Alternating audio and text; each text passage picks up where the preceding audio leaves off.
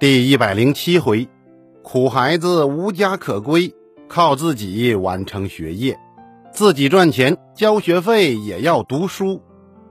楼上黄昏欲望休，玉梯横绝月如钩。芭蕉不展丁香结，同向春风各自愁。开讲。上回我们说到，贝彩里乌斯听了继父给他的化学启蒙教育之后。心中定了目标，要当化学家。时光荏苒，转眼大半年过去了，又是一个风和日丽的下午。艾克马克没有率领着孩子们出去郊游，他只领了小贝一个人出去散步。小贝是敏感的，他从继父的神情当中啊，感觉到了不祥的气息。两个人在湖边走着，今天的继父一反常态。不再像往常那样说说笑笑，感觉心事重重。两个人都不说话，在湖边走了两个多小时，腿都走酸了。艾克马克还是先开口了：“孩子啊，咱们在一起生活了四年多了吧？不，五年多了。”小贝马上纠正。他悄悄地瞧着自己的继父，感觉这肯定不是一般的谈话，有事要发生。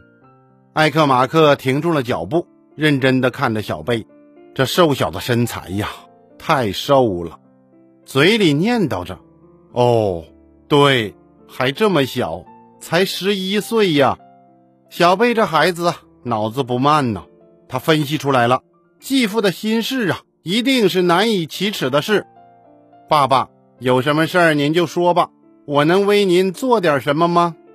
孩子啊，你这么小。爸爸真是感到为难呐，艾克马克的眼泪都出来了。说吧，爸爸，我不仅是您的儿子，我还是您的朋友。小贝以大人的口吻看着自己的继父。好孩子，有你这句话呀，爸爸就敢说了。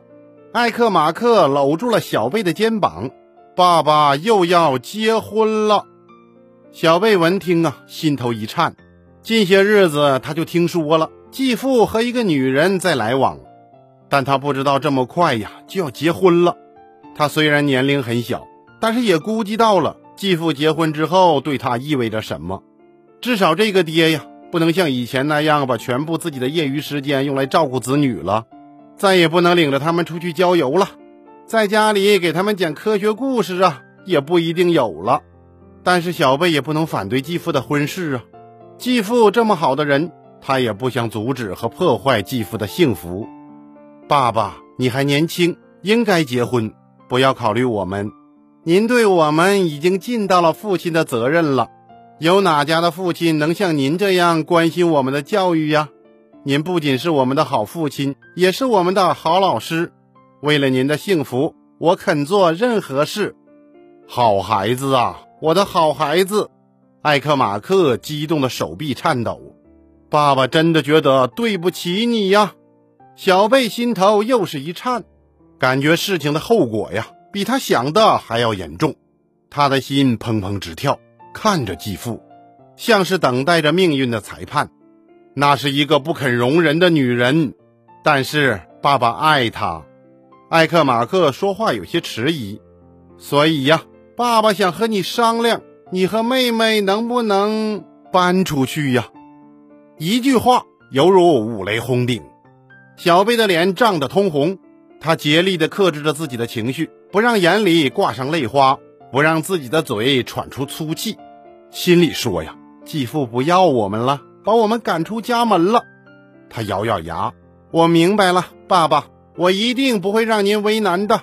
我们走，孩子啊，我已经同你舅舅取得联系。”他很欢迎你和妹妹到他家里去。继父轻轻的咳嗽一声，极力的克制着自己内心的痛苦。你的其他兄弟姐妹呀，我是说，就是你的异父母的兄弟姐妹，我都做了相应的安排。好吧，爸爸，我听从您的安排。小贝忍住内心的悲痛，您是我的好爸爸，为了您的幸福，我们干什么都可以。谢谢。谢谢您，我的儿子。继父一面擦着眼泪，一面动情地说：“同你分别，爸爸心里实在难过呀。也许你能看得出，在所有的孩子当中，我对你抱的期望最大，因为你的天分最高，学习也最用功。只要肯坚持不懈的努力，我想你一定会成为大学者。不久之后，小贝就离开了艾克马克家，搬到了舅舅门下。他绝没想到，这次搬家呀，就意味着他幸福的小童年彻底玩完。从此陷入他一生不堪回首的逆境之中。贝采里乌斯的舅舅是一位和蔼可亲的人，对他们兄妹俩也很关心。可是这舅妈呀，就没有那么和蔼了，更没有那么可亲了。确切的说呀，脾气很大。舅妈就喜欢喝两盅，而且什么酒都行，酒精掺水呀，都能喝嗨喽。喝完之后就变成悍妇了。这个我喝酒啊。是做科研，我要研究一下蛋白质、维生素和矿物质在大麦芽及水的作用下对人体产生的作用，同时还要看一看高科技液体在人体肝脏、肾脏的对抗反应中是什么程度。舅舅赶紧打圆场啊！这个你们舅妈呀，喝大了，别惹她哟，我都怕她，家门不幸啊。舅舅家有七个孩子，你想啊，这样久经考验的妈妈教出来的孩子，那个个都是流氓的苗子啊！没事就看着这兄妹俩跑来吃闲饭的呀，虐他，动不动就是一阵拳脚相加。人在屋檐下，怎能不低头？小贝知道自己和妹妹必须忍气吞声，等待长大。痛苦的生活又过了三年。转眼，小贝到了十四岁，升入中学了。小贝就更加痛苦了，主要是学费没有着落，那就只能先拖欠着。每天他进校门都提心吊胆，生怕学校的老师动怒把他赶出去。但是这也不是个办法呀。几个月之后，小贝的压力越来越大。这一天，他就硬着头皮和舅舅商量学费的问题。话还没说上两句。坐在一旁边喝酒的舅妈呀，表情就不对了，哗啦的一声，把酒杯、酒瓶啊，还有这些菜呀、碗呢，打翻在地，把桌子也直接掀翻了，然后拿起酒瓶子，吨吨吨吨吨一饮而尽，借着酒劲披头散发，连摔带骂：“这个家我没法活了呀！十多张嘴要吃要喝，都得大人们去张罗，你还要钱？”你是不是逼着你舅舅去当强盗啊？去抢银行啊？逼着你的舅妈我去，我不能活了呀！我可怎么活呀？